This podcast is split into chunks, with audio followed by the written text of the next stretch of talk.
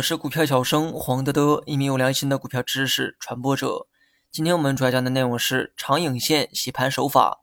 影线呢是观察压力和支撑力度的工具之一，但有时候呢下影线很长，它不代表支撑很强；那么上影线很长，也不一定代表阻力很大。有些时候啊，可能只是主力的洗盘手法。上影线呢是股价冲高回落后出现的现象，而下影线是探底回升后的现象。说到底啊，这些呢都是股价行进的轨迹，而股价的运动方向显然呢可以被大资金所左右。如果单纯的看影线的技术面，那么上影线长的确有消极的含义，而下影线比较长有积极的含义。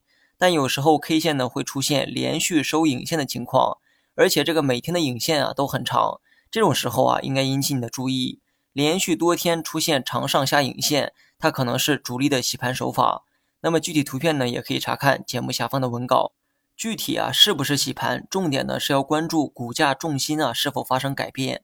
有时候股价冲高回落，它会打出比较长的上影线，但之后呢股价并没有跌多少，或者是跌了半天之后啊又通过下影线给拉了回去。